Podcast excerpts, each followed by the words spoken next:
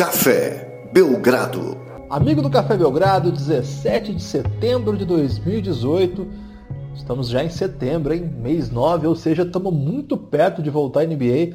Essa semana já tem aquele dia que os caras tiram fotos. Daqui a pouco vai ter jogo de pré-temporada. É o tempo que vão parar de brotar nas nossas timelines, pelas redes sociais, jogadores marombados, treinando as novas, com isso, Guilherme. Que novas isso? mecânicas de arremesso é, essa, aquele já tradicional papo, o monstro está saindo da jaula. Finalmente isso vai acabar. Finalmente teremos bola rolando. Lucas, você está ansioso para falar aí já? Vamos ter bola quicando, Guilherme. Vamos respeitar aqui o nosso tema pois base. Eu falei, do... perdão. Tô ansioso pra caramba. Esse mês já temos os jogos que você adora, que é da pré-temporada. Eu odeio pré-temporada. Mas é melhor do que foto de seminu aí na sua timeline. É, rolou um Josh Hart ontem na minha timeline. Fazia tempo, já tava uns 5, 6 dias sem bombadões na minha timeline. O último, acho que tinha sido o Miles Turner. Esse é um campeão de foto bombada, hein? O pessoal adora botar uma foto dele. É, LeBron também, que também sempre pinta na nossa timeline sem camisa, né? Dessa vez foi o Josh Hart. Fazia tempo já sem. Lucas, não vejo a hora ainda, não vejo a hora de chegar o momento em que tem a bola quicando nas quadras da NBA e principalmente valendo, né? Pré-temporada é meio chatinha ainda, mas tá chegando perto. Essa semana é aquilo que chama Media Day, né? Você tá, você tá animado desse negócio do Media Day? Guilherme, eu venho com tudo, cara. Primeiro eu quero mandar um abraço aí para os ouvintes do Café Belgrado, agradecer mais uma vez a presença desse podcast maravilhoso. É, e outra Alto elogio logo? é porque tá com você, Guilherme, é sempre maravilhoso para mim. Oh, Espero que os ouvintes curtam também. É, lembrando, sim, de, por favor, colaborar aí com cinco estrelas no, nas vossas avaliações e dizer, Guilherme, que a espera está perto de acabar. É, falta menos de um mês, Guilherme, para a temporada começar oficialmente. E aí vai saindo todo tipo de notícia, né, que a gente vai falar hoje também.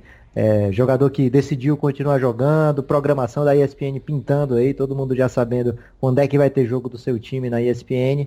Então, tá chegando, Guilherme. A espera tá perto do fim e acho que vai ter valido a pena, porque esse ano vai ser uma temporada maravilhosa.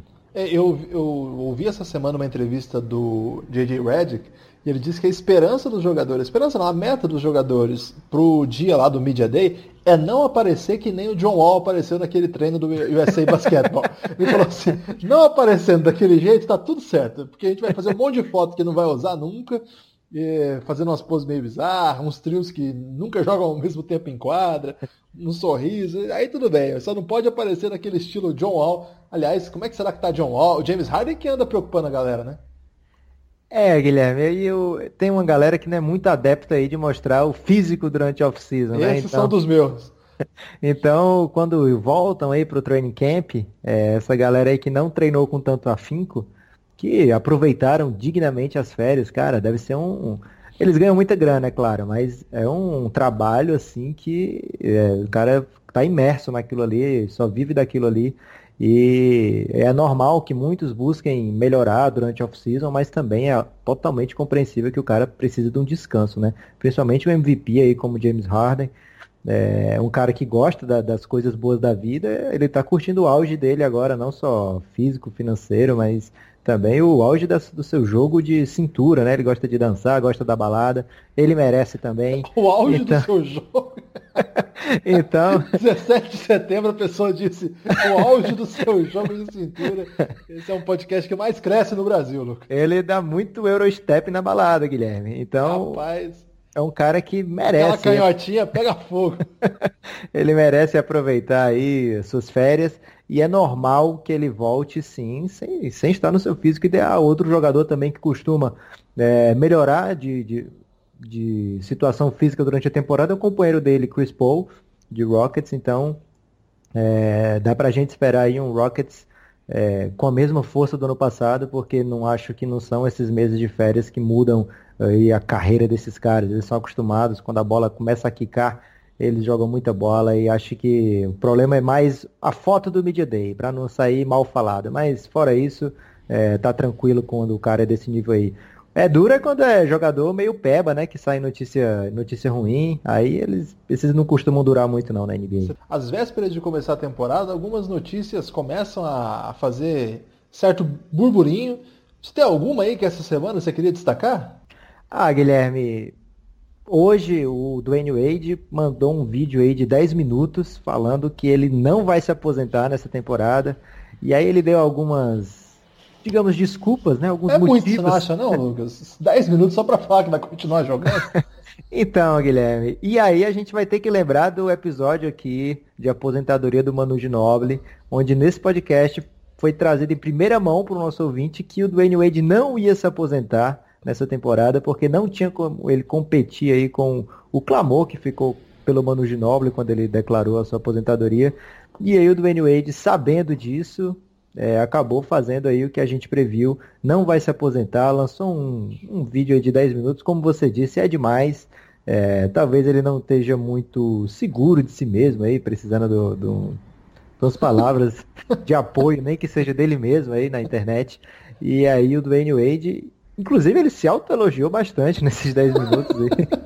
então, é, vamos esperar aí se o Dwayne Wade vai fazer algo parecido com o que o Kobe fez na, no seu Farewell Tour, né? Para já lançar o um inglês necessário aqui. É, vamos ver se esse último ano do Wade vai ser tão, digamos, nocivo ao hit como o do Kobe foi com o Lakers. É, eu acho que se já, já existisse Café Belgrado naquela época, a gente deixaria os, os fãs do Kobe muito pistola, porque a gente achou aquilo bem patético, né? Aquele ritual todo. É uma pena. E vamos deixar alguns fãs agora pistolas ainda, mas estão menos comovidos pelo momento. Mas foi, foi um momento meio chato, né? Aquilo lá. Enfim, eu acho que o Kobe merece todos os elogios pela carreira maravilhosa. Mas aquele último ano acho que não deixou nenhum. A, a, apesar daquele último jogo que ele chutou 755 bolas e fez 50 pontos, sei lá. É, acho que foi um final de, de jornada assim que ah, poderia ter, ter passado 100, né? Sei lá, os caras gostaram, o Kobe gostou, o Lakers gostou, então tá tudo certo. Espero que o Wade, agora que ele tá num time que é um pouco mais competitivo do que aquele Lakers do Kobe, né?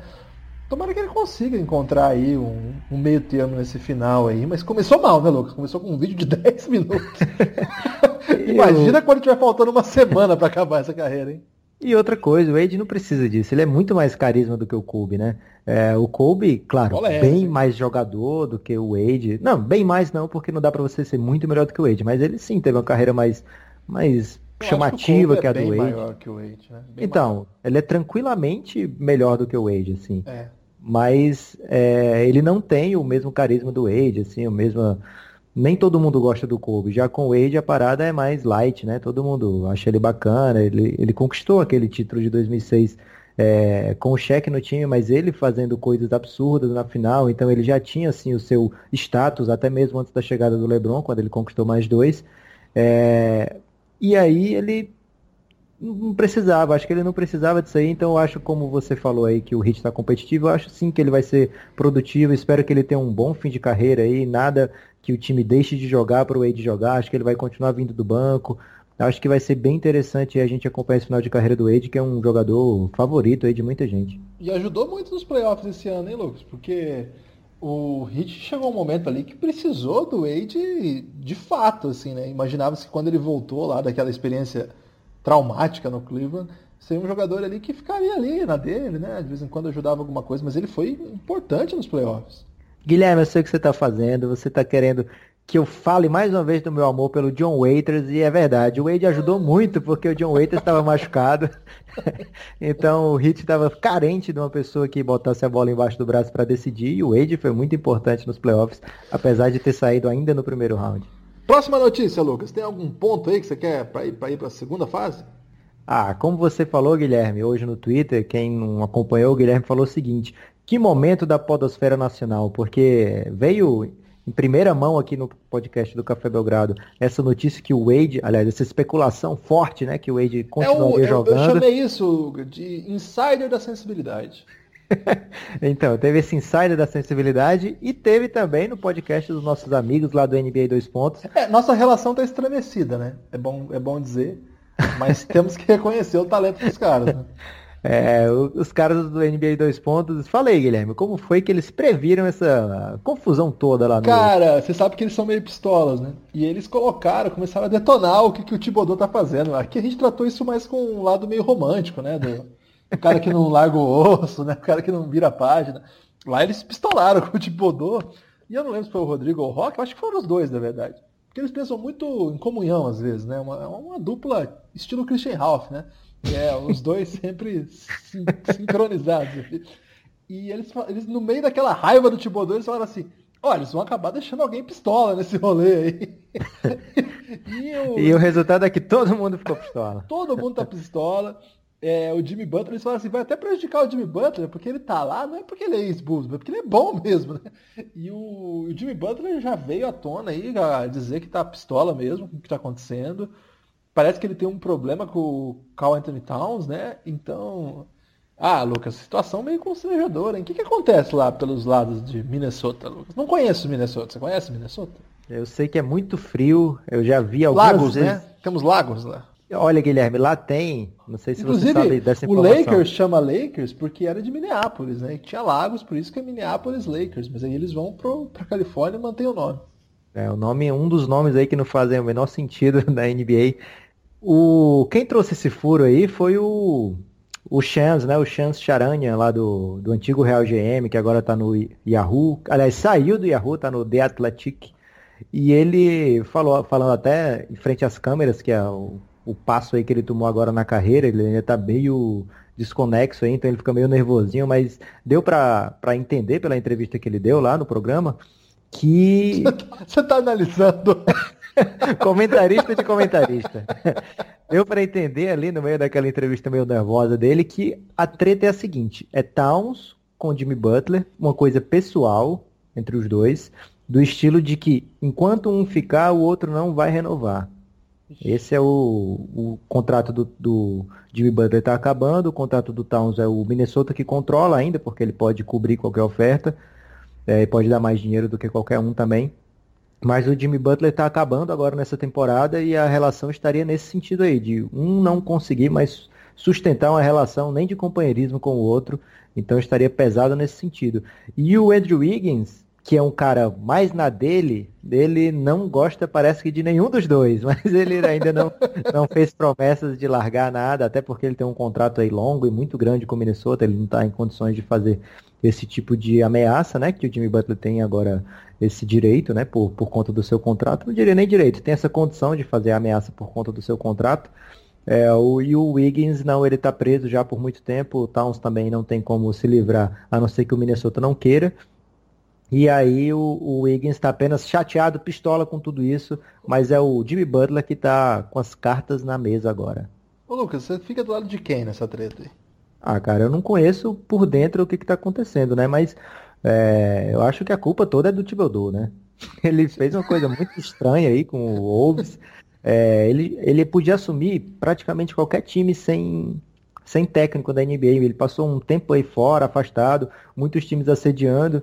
Então, quando ele assumiu o Wolves, eu achei que ele já tinha um plano bem designado, que ele saberia tirar o melhor do Towns, mas o que eu vi do Towns com o Thibodeau, cara, não evoluiu nada.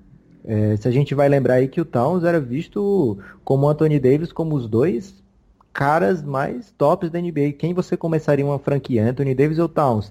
É, chegou é, a... Mas foi denunciado nesse espaço aí que essa é. rivalidade era meio falcatrua, hein? Então, desde que o Thibodeau chegou, a gente não viu o Towns melhorar nada. E aí ficou uma palhaçada essa comparação aí. Ficou tipo quem é melhor, Kobe ou T-Mac, né? Que rolou por muito tempo. É, então, eu culpo aí o Thibodeau por não ter conseguido tirar o melhor desse time. É, eles entraram né, nos playoffs ano passado por uma vitória no último jogo, na prorrogação. Então poderia muito bem não ter conseguido entrar nos playoffs, o que seria um desastre aí, com esse tipo de, de elenco nas mãos. E esse ano, de novo, não é garantido que entre, porque a competição do Norte está ferrenha.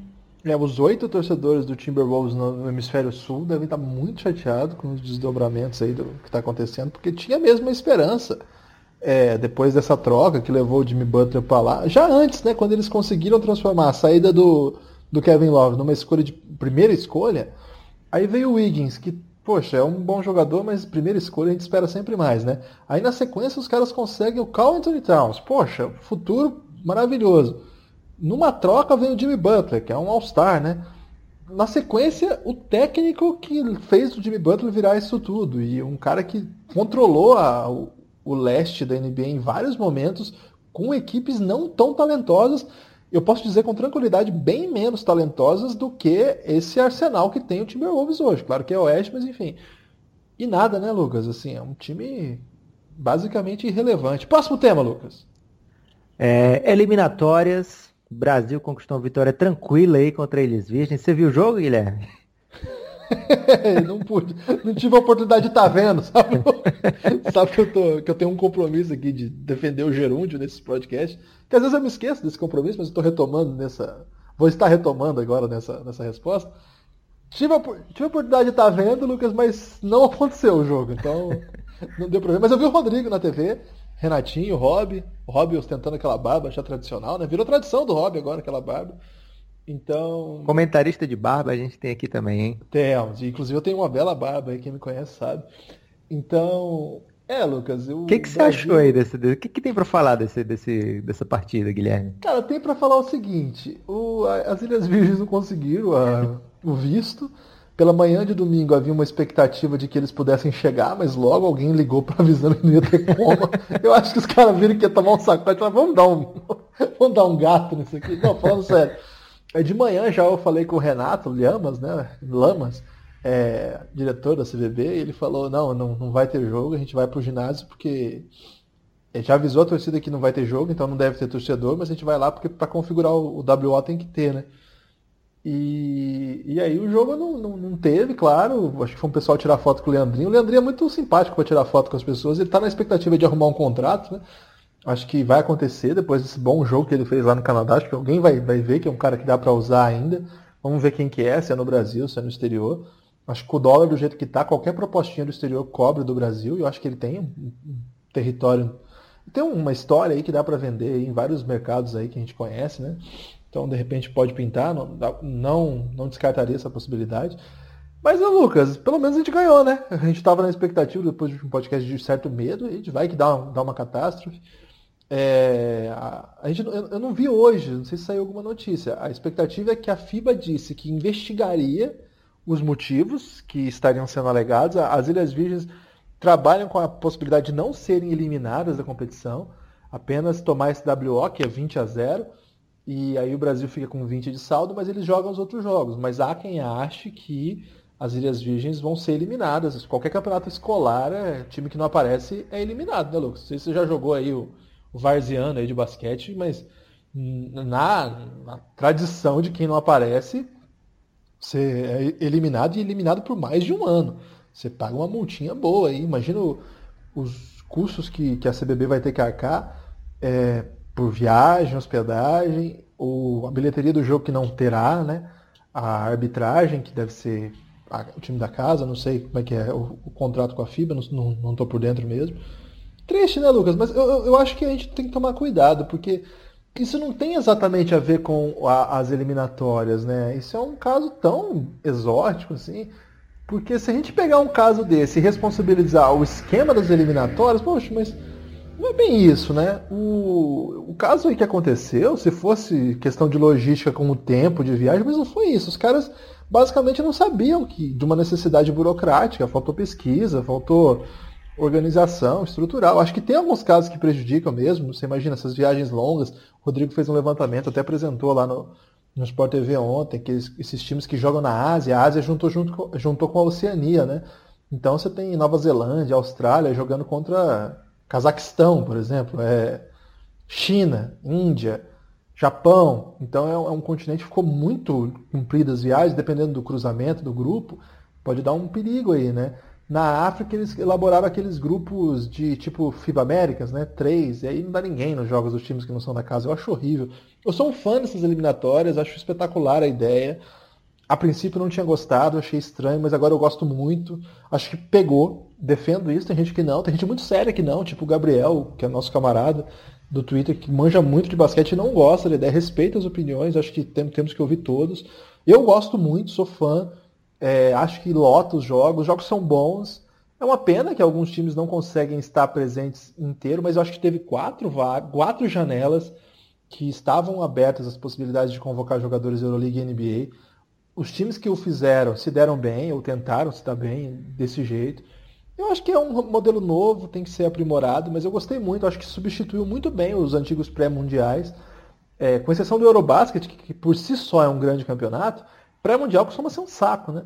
Então, de modo geral, eu, eu gosto, Lucas, dessa ideia. Acho que não podemos confundir uma atrapalhada estrutural das Ilhas Virgens com todo o modelo que tem seus problemas óbvios, mas que tem premiado todo mundo com. Cara, todo lugar tá lotando. No Brasil, cara, que tem essa. Estamos com uma dificuldade no nosso cenário basquete. Deu 10 mil pessoas para ver um jogo da seleção, sem ninguém da NBA, sem nada. 10 mil lá em Goiânia. Você vê que todos os jogos que a gente vê no continente europeu, que estão tendo, são os melhores jogos, na minha opinião, sempre lotado, cara. Sempre lotado, assim, sempre pelo menos 80% da, da capacidade preenchida.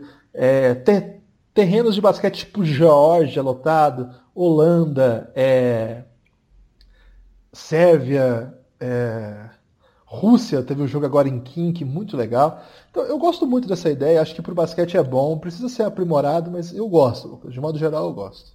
Guilherme, para o Brasil não ter esse jogo, complica alguma coisa ou você acha que o teste não seria tão, tão válido? Acho que a gente ganharia. A gente até falou disso no, no, no podcast pós Mas mais do que isso, Guilherme, assim, a falta desse jogo. Porque a gente perdeu para o Canadá, jogando, jogando até um pouco bem, mas assim, melhor do que a, gente esperava, né? Mas é, talvez esse jogo fosse importante para dar um, uma continuidade aí, para dar uma moral para alguém, para ver alguma coisa diferente, para essa galera mais jovem aí que a gente estava querendo ver jogar, o Didi.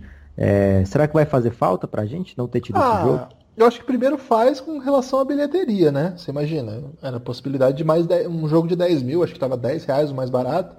Então você pode calcular aí que é um prejuizinho é, não desprezível. Além disso, é, tem a questão da que a gente falou, passagem, hospedagem, etc. Mas além disso, Lucas, acho que o principal é a oportunidade né, de um dia de basquete numa grande cidade, com TV transmitindo para todo o Brasil, um, um, um Sport TV que tem um canal que tem uma uma penetração em todo o país, mesmo sendo Isso é fechado. É então é um dia menos de basquete, de exposição em todos os lugares, provavelmente com vitória, né?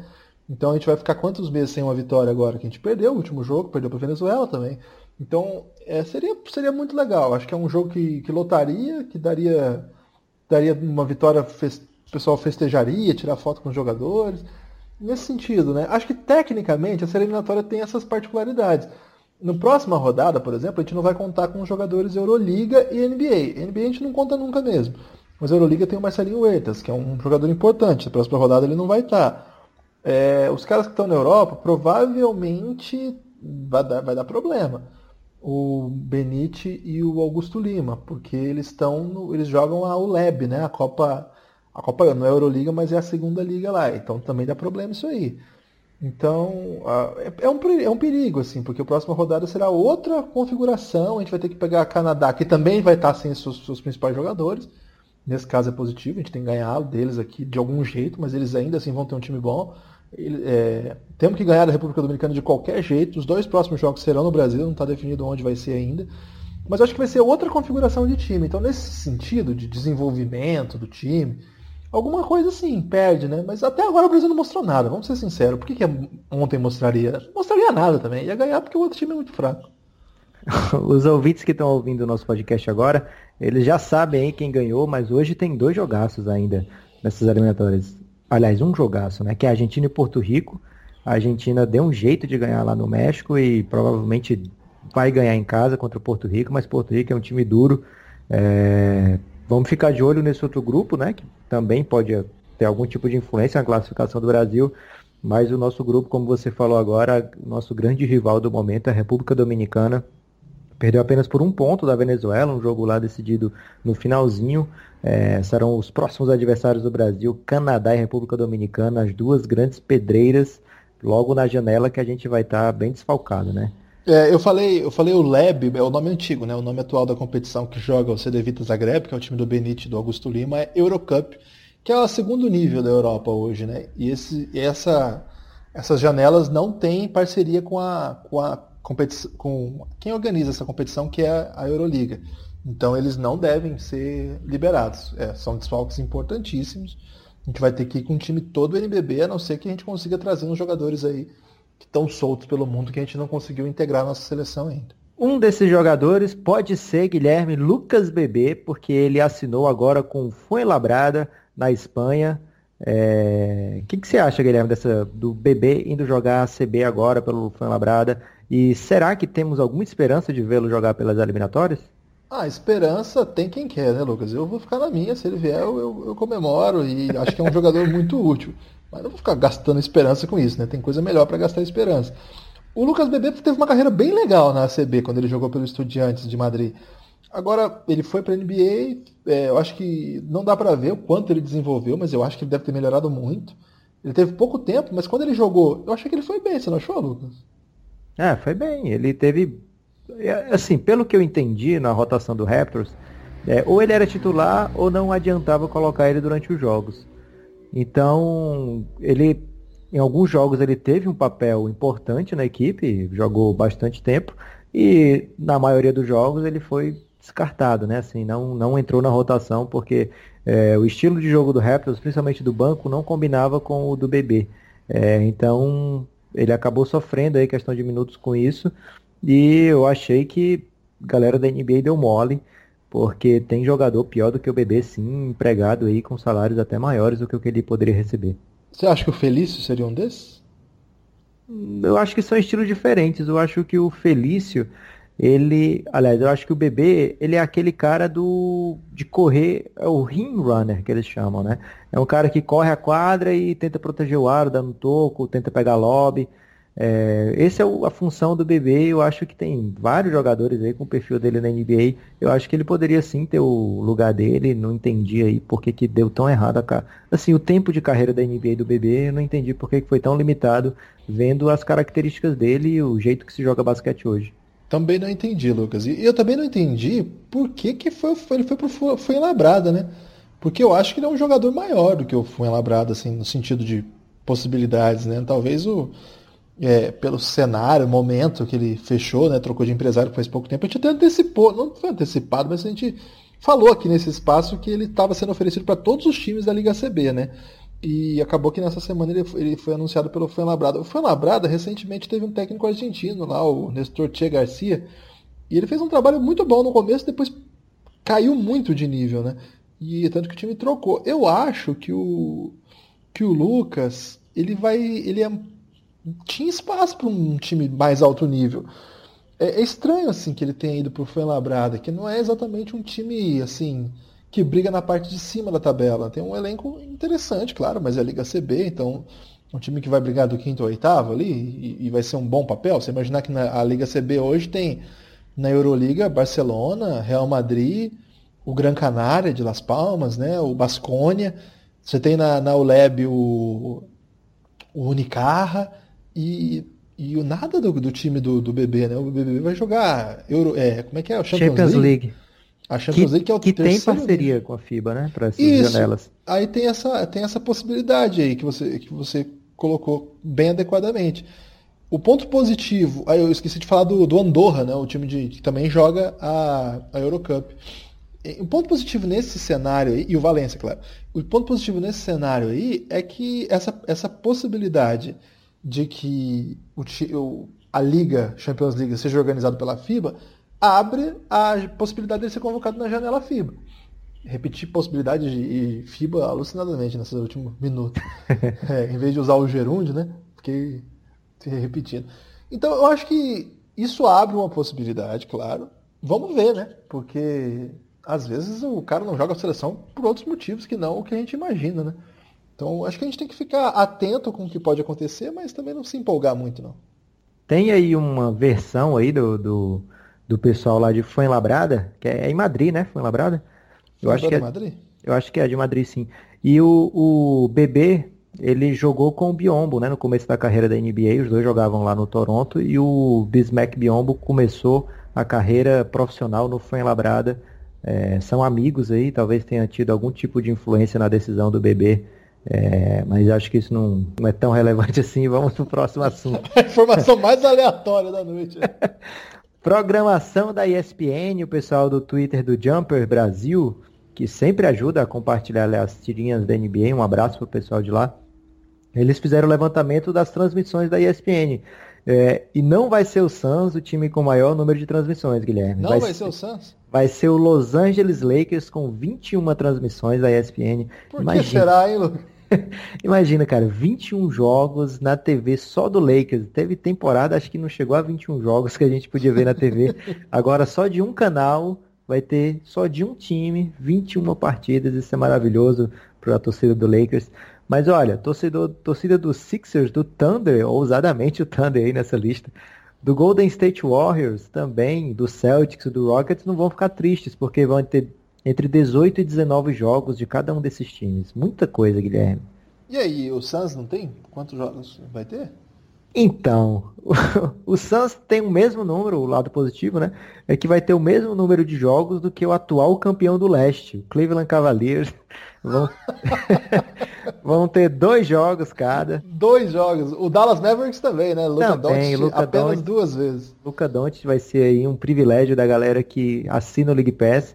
É... Agora, Clippers e Kings, zero jogos. Tough look pelo pessoal aí do Clippers do Kings. Que Caramba. pena. Zero jogos. Eu, tô, eu, recebi umas mensagens do pessoal que está tendo dificuldade de assinar o League Pass aí. Parece que está tendo algum problema no cadastro da NBA aí. O pessoal da NBA, se estiver ouvindo a gente, corrige aí que o pessoal está querendo dar dinheiro para vocês e não está conseguindo, hein? Fique então, atento aí. Se você não estiver conseguindo assinar o League Pass, não, eu ia falar para assinar o Café Belgrado, mas eu não vou concorrer com o League Pass. Não, né? é uma péssima ideia. então assine o Café Belgrado assim mesmo, com outro dinheiro que você guarda aí no outro lado da carteira. A partir de R$ reais você pode se tornar um apoiador do cafébelgrado.com.br. Lá você vai ter acesso a quê, Guilherme? A textos, a análises, a planilhas sensacionais e a possibilidade de sair dizendo por aí que você apoia o podcast Café Belgrado, que é uma possibilidade aí que poucas pessoas têm, têm essa, esse direito, né, Lu? É verdade. Infelizmente. Verdade, é uma coisa restrita aí para pouquíssimos felizados e você pode entrar facilmente aí nesse, nesse seleto grupo www.cafébelgrado.com.br. Quer mais é. notícia, Guilherme? Tem mais notícia? Porque tem um milhão de perguntas, Lucas. Ah, mas a pergunta acho que vai ficar para um podcast especial que vem a seguir. Mas ah, olha só. Você que está ouvindo aí, mandou pergunta, é o seguinte. Nós estamos gravando esse podcast na segunda-feira e na sequência a gente vai encerrar, vai publicar esse podcast e vai gravar. Os estúdios hoje estão alugados para produzir conteúdo para você.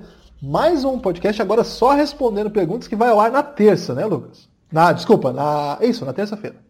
Então, Guilherme, o meu destaque final vai junto com a notícia que o Suns está de olho no Patrick Beverley, o armador que teve contundido a temporada passada, teve uma carreira longa aí no Houston Rockets.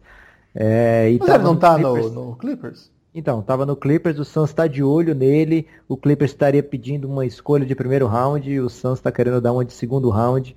Acredito que eles vão chegar aí num meio termo, uma escolha muito protegida, ou então duas escolhas de segundo round. E provavelmente, quer dizer, provavelmente não, mas existe a possibilidade do Suns conseguir esse bom armador aí pro esquema do Phoenix Suns, acho que ele encaixaria muito bem. E está emendado com o meu destaque final, Guilherme, porque eu acho que oficialmente a gente está se tornando um grande portal. Por quê? Porque teve briga de ouvintes no Twitter do Café Belgrado, Guilherme. Como? Olha só. Eu perdi essa. O que aconteceu, cara? é, o tema era Steve Nash. E, ah. aí, e aí o nosso grande ouvinte, grande amigo também, Breno Pequeno, ah. é, ele andou discutindo, que ele andou discutindo aí com, com outros ouvintes do podcast, se não me engano foi o Sam, e eles andaram brigando aí. Eu curti muito ter essa briga na minha timeline, porque... Não, cara, não pode curtir briga. Mas, não, mas era uma briga quase do bem. Terminou o máximo que teve foi blo... uma briga quase do bem. Foi foi bloco de cada lado assim, então terminou na paz. É, mas aí acho que isso. Será que vale a gente fazer aquela camisa de irmão assim, é, colocar os dois na mesma camisa para fazer as pazes aí? Porque a gente gosta das pessoas. É verdade, mas de qualquer forma, Guilherme, acho que isso prova o tamanho do Café Belgrado, é a galera já brigando nas nossas timelines, que é uma marca aí do, do público brasileiro dos grandes portais, né? Tem isso, é. Então a gente tem que ficar feliz porque a coisa está meio conflituosa. Eu, eu não estou pronto para esse mundo, viu? Seu destaque final, Guilherme. Eu, Lucas, eu estou muito feliz aí com a, as equipes que já foram confirmadas no próximo Campeonato Mundial, na Copa do Mundo de Basquete do ano que vem, de 2019. Alguns classificados já decididos na, na, nas eliminatórias europeias. A gente teve a notícia essa tarde da classificação da Lituânia, que é sempre tradicional. Tem aqueles caras barbudos com um bumbo fazendo um som, levarão o seu som à China, né? Estiveram no Brasil em 2016, voltarão à China. Provavelmente vão medalhar de novo, porque toda vez esses caras medalham, né? Impressionante a tradição do basquete lituano. Curiosamente, fazia parte da União Soviética, mas tem um pós, que é, é pós-desintegração da União Soviética, muito melhor do que a Rússia no basquete, né? Ainda que a Rússia tenha lá o seu Eurobasket conquistado naquela geração do J.R. Holden com o Kirilenko. A geração do J.R. Holden é ótima, né? É, porque foi naturalizado, né? E tem aquela derrota contra a gente com aquela bola do Fridzon nas Olimpíadas de Londres, que são. dá vontade de chorar só de lembrar. Mas é um. É, um, é uma. O basquete russo ele tem altos e baixos. Já a Lituânia está sempre lá em cima, né? Toda vez chegando, é, ano após ano, time pós time. E agora mais uma vez confirmados na, no Mundial, sem, sem nenhum sobressalto, passaram tranquilo pelas eliminatórias. É um time é uma seleção que poderia ter problema, já que seus clubes disputam os principais campeonatos né, da, da FIBA e seus jogadores, eles têm jogadores na NBA, então a geração que, que, que, não está nesses campeonatos se impôs nos outros jogos e nessa janela o time fechou muito bem, tranquilamente, assim, não, não teve sobressaltos. A grande classificação da Alemanha, né, um jogo épico, uma, uma virada é, inacreditável. Inacreditável contra Israel. Contra Israel. É, uma bola. o Maxi Kleber, inclusive, jogador lá do Dallas Mavericks, um passe do, do Schroeder, que agora vai jogar com o Russell Westbrook. É, foi uma virada, eles estavam atrás do jogo inteiro. A, a, Israel tem um time muito bom, né? O Israel é uma, uma molecada bem interessante. O primeiro jogo eu não vi, mas eles quase venceram. Esse jogo eu vi na íntegra. Eles jogando muito bem, de repente falharam no final, assim. O time foi chegando, foi chegando, foi chegando. Tomaram a virada. No final eles conseguiram dar o giro, retomar o placar. E aí eles fizeram uma besteira, porque faltando 0.4, o cara forçou o erro de lance livre para Acabar. Abrir, acabar. E não é isso, né? 0.4 você mata. E se o cara matar uma bola do zero. E que aconteceu? No arremesso, ele errou o aro, velho. E aí a bola bateu na tabela e não pontuou, não rolou o relógio. E o time da, da Alemanha repôs a bola no ataque, aconteceu aquilo, foi para prorrogação, ganharam o jogo. Foi uma classificação épica da Alemanha. Mas a gente já escreveu sobre a geração alemã lá no nosso Mundo FIBA, né? O projeto Mundo FIBA. Esse final de semana não teve, Lucas, porque tá rolando o campeonato FIBA, a gente não vai parar para o campeonato, mas na próxima ele volta normalmente. Então, é, a Alemanha também garantida. É uma, uma grande notícia, eu acho, porque é um, que é um time que fica. É um time intermediário, né? Não é uma potência do basquete. É um time que está tentando construir o seu, seu legado aí. O seu maior jogador já não joga na seleção há muito tempo, então eu fiquei bastante feliz. E teve também a classificação da Grécia e da República Tcheca. Também as duas foram bem empolgantes. A República Tcheca ganhou da Bósnia, dentro da Bósnia. É, inclusive o ginásio chama Delibazic Hall. Delibazic, um dos maiores jogadores da história do basquete aí, é, faleceu já. Jogou, jogou no Real Madrid. Jogaria com o Oscar, seria uma história até que, que poderia ter sido a vida, mas aí ele teve um problema de saúde e não pôde jogar. É, isso lá na Liga Italiana um cara que teve aqui no Brasil naquele, naquele Mundial que o Ciro venceu, ele era a grande estrela daquele Mundial, e o, o ginásio chama Deli Basit Hall, e o time perdeu, né, o time, o time da Bósnia com o Nurkic, com o Musta, que jogou machucado, é, o time perdeu, foi eliminado a Bósnia, não foi eliminado ainda, acho que formalmente, não fiz os cálculos, mas está praticamente fora, e a República Tcheca jogou muita bola, é, vencer lá dentro não é fácil, eles já haviam jogado muito no, no outro jogo, no primeiro jogo. Cara, tá jogando muito, muito o Satoransky. É, é, um time que joga certinho. Tem um americano naturalizado, Shub, que joga muito também. Ontem matou o jogo. O Ian Vezeli, que é o cara que você já falou dele no último podcast. E o time que faltou falar, a Grécia, né? A Grécia classificou aí com um buzzer beater do Papa Nicolau. Espetacular também, né? Coisa mais linda. Assim, a bola tava com o adversário também. Tava Eles... também. Os caras dão um arremesso lá, o Schengeli, né? Ex-NBA. Jogando ele... muito também, Deu, deu dó porque a Georgia tem um time muito bom, cara. E agora eles vão ter que brigar com a Sérvia. É uma vaga só para os dois. Deu, deu dó. Lucas, é. esse é meu destaque final enorme. Mas eu precisava falar dos classificados aí para a Copa do Mundo. Então fique atento, ouvinte do Café Belgrado. Muito em breve, mais cedo do que você imagina, vai ter outro podcast na sua. Como é que a gente chama? Na sua. No seu, seu ouvido? no seu ouvido, no seu agregador favorito. É, então fique atento aí que em breve estaremos aqui de volta pedindo inclusive cinco estrelas na sua avaliação. Forte abraço, Guilherme. Cinco estrelas, cafébelgrado.com.br. E se você não tiver muito ocupado, tem um lugarzinho aí no seu podcast, principalmente o Castbox, iTunes, eu não conheço todos, mas alguns eu conheço, que dá para você escrever um review. Então você pode escrever, esse podcast é muito bom, mas tem que ser espontâneo. Então você pode dizer, esse podcast é muito legal, é muito interessante. Só não fala mal da gente, porque a gente tem assim, aquele sentimento meio triste quando fala mal da gente. Lucas, forte abraço.